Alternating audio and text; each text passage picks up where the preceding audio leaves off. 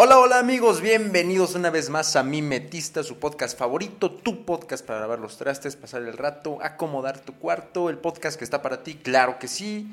Una vez más te traigo buena info para la plática sobre mesa, los silencios incómodos. Aquí hay con queso para las quesadillas. Y antes de comenzar, quiero recordarles que pueden seguirme en todos lados: en Twitter, en Facebook, Instagram, en YouTube, como Natchfig. Ya pueden seguir también al, podcast como tal, Mimetista Podcast en todos lados también, solo en, bueno, solo en Facebook y en Instagram, la verdad. Para que pues dejen sus comentarios, sus reacciones, ahí en las historias pues pongo cuando, cuando se sube algún episodio, para que no se pierdan ninguno.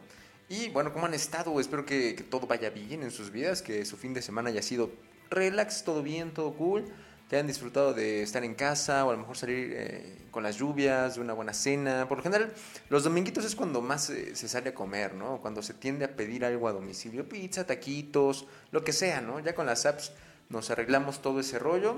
Y bueno, mis panas, eh, ¿qué les puedo decir? Vamos yendo a la carnita de este podcast semanal, su podcast de confianza para mantenerse al tanto de las cosillas que a lo mejor no llegan a retumbar en el panorama informativo habitual, pero claro que aquí se lo damos y si no le gusta, se lo pongo, se lo cambio. Si no le gusta, lleve todo, deje uno, se lo lleva la señora, no le gusta, le pongo otro, así, así nos vamos. Y quiero comenzar haciendo una observación porque miren qué cosas de esta vida. Hace como dos episodios, hace dos semanas para los nuevos, eh, se dijo aquí, usted lo escuchó primero en este espacio y de, manera sarcástica, que, que mientras a las familias mexicanas no les faltara el refresco en la mesa, el agua podía esperar y esa discusión ya ha empezado a sonar en las redes sociales y como las imágenes de Cristo para señoras, eh, pues como no es un meme o un video de, risa, no lo van a compartir. no, no estoy diciendo que aquí somos Nostradamus y que si no escuchas este podcast no tendrás futuro. Eh, no, no es por ahí. Ni quiero decir que, estoy más woke, ¿no? Como, pues como dice la chaviza, la generación Z, estar woke ni que mi contenido es para otro tipo de gente. Claro que me gusta eh, eh, estar ahí compartiendo memes, rolar videos para perder el tiempo, pero no está mal que de vez en cuando escarremos a donde nadie suele meterse, ¿no? Dejar un poco de lado el contenido entretenido y pasar al contenido informativo. Entonces, Aquí hago el llamado a la acción de que si conoces a alguien que le interesen estos temas y por supuesto que a ti también te guste el contenido que semana a semana les hago llegar, lo compartas para que estos datos, mensajes, reflexiones, opiniones, etcétera, se retroalimenten, se dupliquen, se corrijan, etcétera, etcétera. Pero que quede claro que aquí lo escuchaste primero, eso sí, eso sí. Cerrando en alto. pues bueno, Racita, eh, la cosa entre Rusia y Ucrania sigue dando de qué hablar, porque en esta semana comenzó a rondar eh, por la supercarretera de información, sobre todo en Twitter, porque usted sabe que Twitter es ese mercado en el que todos hablan, de, de todo se entera, a, todos se ofende y de todos eh, se ofende, pero también me parece que es una de las apps que menos restricciones tiene, para bien o para mal, y nos permite enterarnos de cosas muy intrigantes como las fotos del presidente y la primera dama de Ucrania posando para la revista Vogue, ¿no? Eh, o Vogue, no sé cómo, cómo se diga. Digo, en el amor y en la guerra se vale de todo, pero qué mejor que estar en una guerra enamorado, ¿no? Zelensky es el verdadero soldado del amor y no Mijares. se, se, dio polémica porque los países europeos y Estados Unidos pues mandan recursos a través de la OTAN para que se haga esfuerzo, ¿no? Y se pueda socorrer a la población de, Ucrania y que ahora se pose por una revista. Es un poco extraño. Tal vez no era el momento para tomarte esas fotos. A lo mejor no eran las circunstancias. Eh, eh, no sé. No sé. No sé qué pasó ahí. No sé cómo fue la oferta. Eh, pero es como que romantiza, ¿no? Por otra parte, y vinculando a las Europas, Alemania ha comenzado a tomar las medidas que algunos otros países han tomado para, para cuestiones energéticas, en este caso derivado del gas ruso, porque ahora se hace la recomendación a la población de limitar el uso de gas, por ejemplo, en la calefacción de los hogares a la hora de bañarse y la reducción del uso de luz eléctrica por obvias razones. Eh, Hannover eh, espero que lo esté diciendo bien, fue la primera ciudad grande en imponer estas restricciones, mientras que en Berlín ha, comenzado a cambiar la iluminaria en la ciudad para que el gasto sea menor. Eh, la calefacción en edificios públicos se ha reducido también, por ejemplo. Todo este esfuerzo tiene como perspectiva un corte total de suministro de gas ruso. Mientras tanto, en Rusia diversos analistas han dado a conocer que la perspectiva para la economía rusa eh, si se hacen una búsqueda de cómo se ha visto afectada la economía rusa por las circunstancias en Ucrania. Se espera que se reduzca en un 7%, además de que los empleos se han ido deteriorando porque evidentemente eh, las múltiples empresas transnacionales que estaban instaladas en Rusia han retirado sus instalaciones del país y gran parte de la fuerza laboral se concentraba en estas. Además, las condiciones entre las restricciones y la distribución del gas se ve limitada y peligrosa, eh, porque los rusos se alzan el cuello de, pues aquí hay de gas para tirar para arriba, ¿no? Hay gas de calidad para que quiera, pero según con algunos estudios no hay una manera eficiente de distribuir el gas ruso, pues la infraestructura que se tiene hacia Europa no se compara como para distribuir hacia China, por ejemplo, o a la zona sur de Asia. Esta es la relación tóxica, ¿no? De la que todo el mundo habla. Es como si Europa y Rusia se, se hubiera casado y el gas fuera este niño que termina en malos caminos, que termina en vicio y, termina, eh, no sé, teniendo estos fantasmas que no resuelve porque sus papás lo trataron mal y nadie habló con él, ¿no? eso va a pasar, eso evidentemente va a pasar. Pero bueno, amigos, en este episodio quiero hablarles de un concepto que me pareció extravagante, increíble y peligroso a la vez. ¿Alguna vez han escuchado sobre cosechar agua? Yo lo descubrí hace unos días y me parece algo que aporta al panorama internacional ocasionado por las sequías. Como sabemos, el mundo está pasando por las olas de calor más intensas de la historia. Tan solo en Reino Unido, las proyecciones sobre las temperaturas que, serían alarma eh, estaban apuntadas al año 2030 hasta el 2050 y esas temperaturas se lograron en 2022. Y aunque para algunas regiones del mundo, como en el norte de nuestro país o los países posicionados sobre el Ecuador, parecieran unas temperaturas normales. No, hombre, que va a ser calor allá. Véngase acá una carnita asada, vas a ver lo que es, lo que es calor. Pero no, eh, para estas regiones eh, en las que se está acostumbrado a temperaturas bajas y meses sin tanta luz solar, las oleadas de calor son devastadoras, al punto que, pueden cobrar la vida de los habitantes de la región. Ahora, vamos a la cosecha. Estas sequías llevan a las regiones agricultoras a sufrir escasez por falta de lluvias, lo que involucra pérdida de dinero, empleo y de la estabilidad que puede encontrarse en esas regiones. Por eso, eh, en Latinoamérica llega con una idea muy cool, cosechar agua. Y está, estamos hablando de sembrar agua, algo como bombardear el cielo, como suele hacerse en otras partes del mundo. No, no es así. El contexto es este. Al sur de Chile se encuentra el desierto de Atacama, que como consecuencia del déficit de agua durante el 2021 se ha comenzado a expandir por lo que en una pequeña comunidad cercana como eh, Peña Blanca, se llama Peña Blanca, ha, comenzado a usar una técnica de cosecha de agua que se llama atrapanieblas. Bueno, comenzado no, eh, eh, se, implementó en, 2000, en 2005, 2006, pero en estos momentos está siendo crucial para, estas, regiones. Y en la región de Peña Blanca la temperatura baja muy cañón. Y como es habitual en estas regiones, de bajas temperaturas, hay niebla tan densa y bonita que el paisaje cambia completamente. Según con un reportaje de El Litoral, un periódico argentino, en 2006 instalaron el sistema de atrapanieblas en la reserva, ubicada a 650 metros sobre el nivel del mar, y el proceso consiste en que a través de paneles de mallas plásticas colocadas de manera vertical, atajan, entre comillas, la niebla que proviene del Océano Pacífico empujada por el viento hasta que se condensa en gotas de agua que van cayendo a un canal conectado a estanques. Los 16 paneles de 9 metros cuadrados con los que cuenta el proyecto eh, les permite cosechar unos 560 mil litros de agua por año. Así lo reporta el litoral. Y como ven, es un proyectazo, mano. y ya ha salido como el Shark Tank, ¿no? Que dice, yo estoy dentro para abastecer de, agua a las comunidades aledañas. Porque eso sí, no, no crean que es, eh, no es en la ciudad ni nada por el estilo. Si buscan imágenes, se ubica en el monte, casi casi. Entonces se plantea embotellarla para poder distribuirla y que la gente consuma agua de mejor calidad. Por otra parte, pues ya esta cerveza se tiene de esta cosecha de, agua. La puedes encontrar como cerveza atrapaniebla eh, es la única que se elabora con esta técnica de cosecha de agua y es, está muy denso este pay porque es muchísima agua la que se recolecta. Bueno, al menos en mi mente resulta muchísima agua, ¿no? A lo mejor eh, pues deberíamos compararlo con el consumo de una ciudad, eh, a lo mejor con el consumo de un estado, yo qué sé, pero es un gran apoyo. Y, que, empiecen estos proyectos de, bueno, pues vamos a tener que distribuir esta agua que se recolectó, aunque eh, sea, sí, todo está, está bonito, todo está muy cool.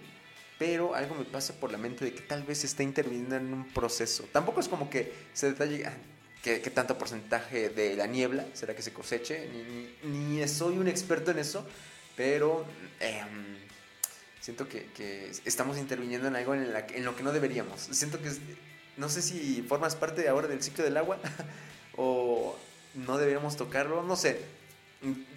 Ahí alguien me dirá que show, pero eh, ¿quién dijo que América Latina no, no puede ser un ejemplo? Siento que la región eh, siempre se ha menospreciado y a veces, con justa razón, eh, Latinoamérica tiene, tiene sus fantasmas, pero también es una condición histórica. Han sido pueblos reprimidos, manipulados, chantajeados, reaccionarios, explosivos, pero que esconden a muchos buenos pensadores, gente capaz y que quiere hacer las cosas. Creo que como juventud somos los que más deberíamos apoyar a la raza latinoamericana. No sé, ¿ustedes qué piensan?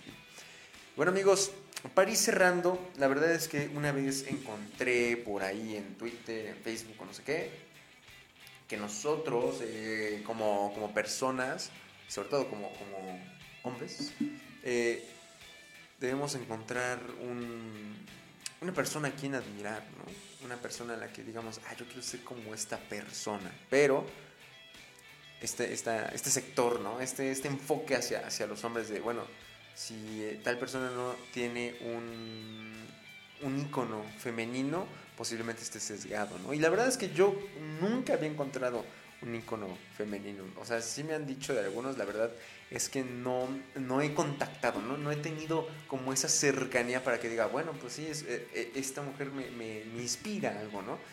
Y estaba pues buscando temitas, buscando noticias, cosas que contarles a ustedes y encontré a mi icono femenino y quiero compartírselos.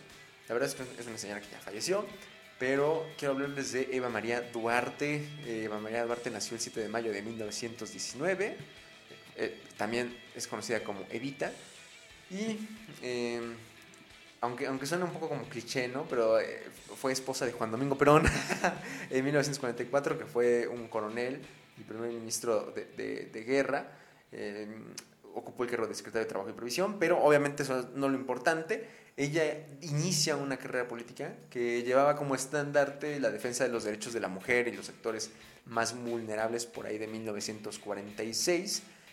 Y con ayuda de su esposo, porque eran como una, una gran mancuerna, ¿saben? Ella estaba en, su carrera política, él llega a ser presidente y es cuando implementan muchos cambios en el sector social. ¿no? En 1947 el Congreso argentino aprobó una ley impulsada por, por Eva, o Evita, como le decían muchas personas, que otorgó el voto a la mujer y la primera votación ocurrió en 1951. Recuerdo que igual en los añejos episodios de, de este podcast, cuando todavía, no se llamaba Mimetista, se llamaba Podcasteando Ando, descanse en paz.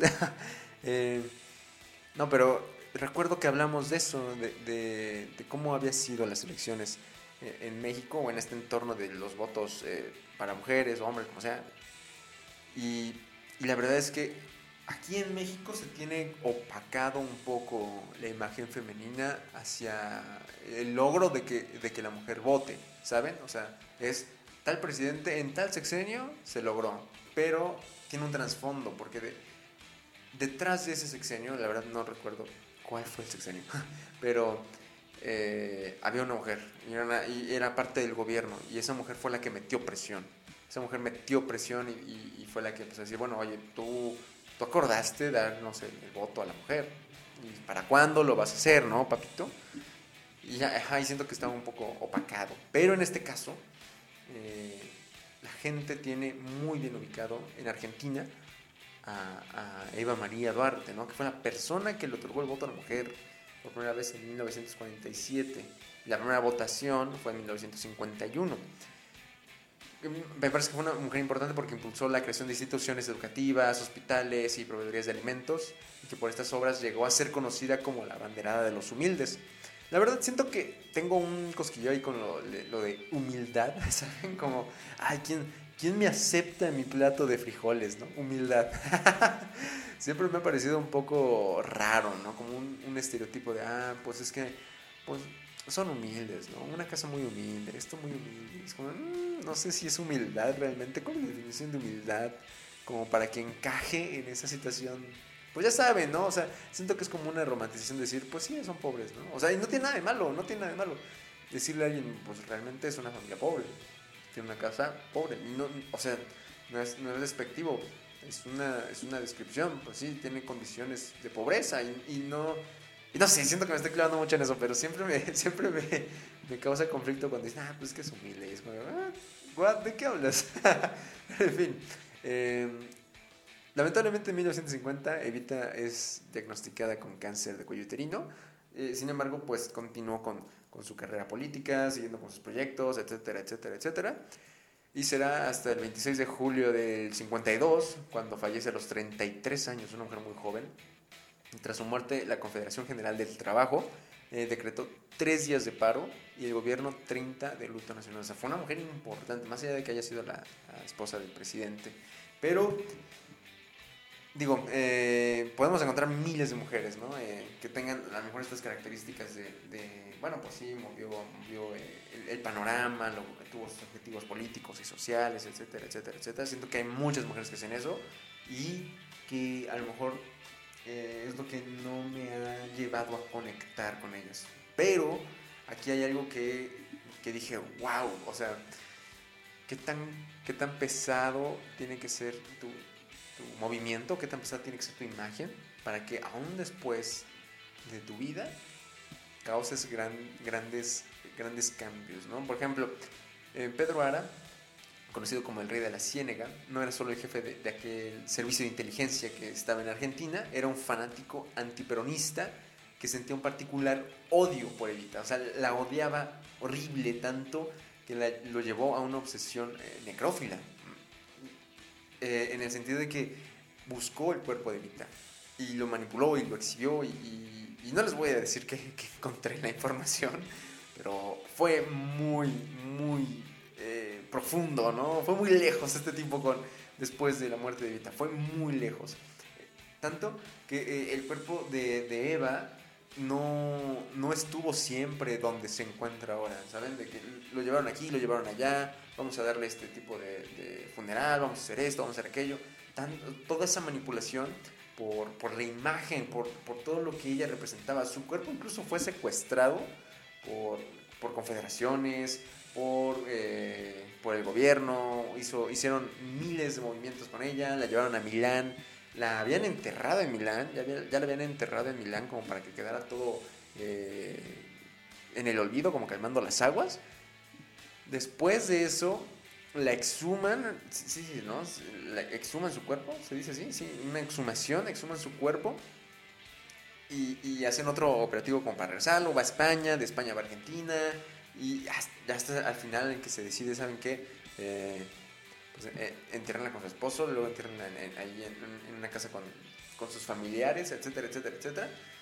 Pero cuando se le preguntan a los militares que cuál era el afán, el afán de, mover más el cuerpo de, Eva, que del mismo Perón que fue presidente, dicen pues tal vez porque ella es la única que siempre, aún después de muerta, le tuvimos miedo. Y dije, wow, güey, no mames, o sea, imagínate ahí, perdón, eh, imagínate eso, imagínate eso, qué tan, qué tan pesada tiene que ser tu imagen para que después de muerta te digan, pues es que después de muerta le, seguimos teniendo miedo, porque hay una influencia, ¿sabes? Porque llegó a tocar, eh, o sea, aunque su lucha era como en mujeres, pero tenía también al sector laboral, tenía este sector de los derechos humanos, al sector educativo, e, este gran impulso que tiene y, que sobre todas las cosas esta imagen femenina sobrepase a su esposo, fue lo que dije, wow, esta mujer esta mujer, qué top, qué top.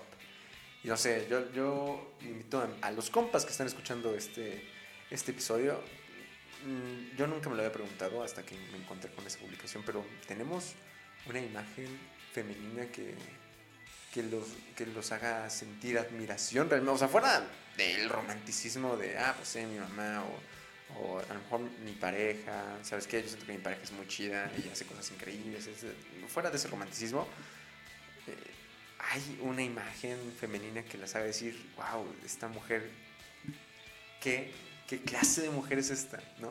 Es, una, es una mujer que, que rompe los estándares completamente y que O sea, en el, sentido, en el sentido de que rompe tus estándares, ¿sabes? Todos tenemos un estándar. Todos, todos. Aunque te digan, no, es que hay que romperlos. Todos tenemos un estándar, todos, ¿no? Es imposible.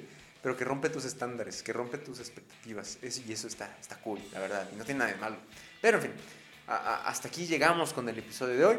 Espero que les haya gustado. Les recuerdo que me pueden seguir en todos lados como Nachfig. Pueden seguir al, podcast, mi Podcast, en Spotify, en Instagram, Facebook. Pueden suscribirse en YouTube para que no se pierdan ningún episodio. Muchas gracias por escuchar. Les mando un beso. Cuídense mucho. Hasta la próxima. Bye.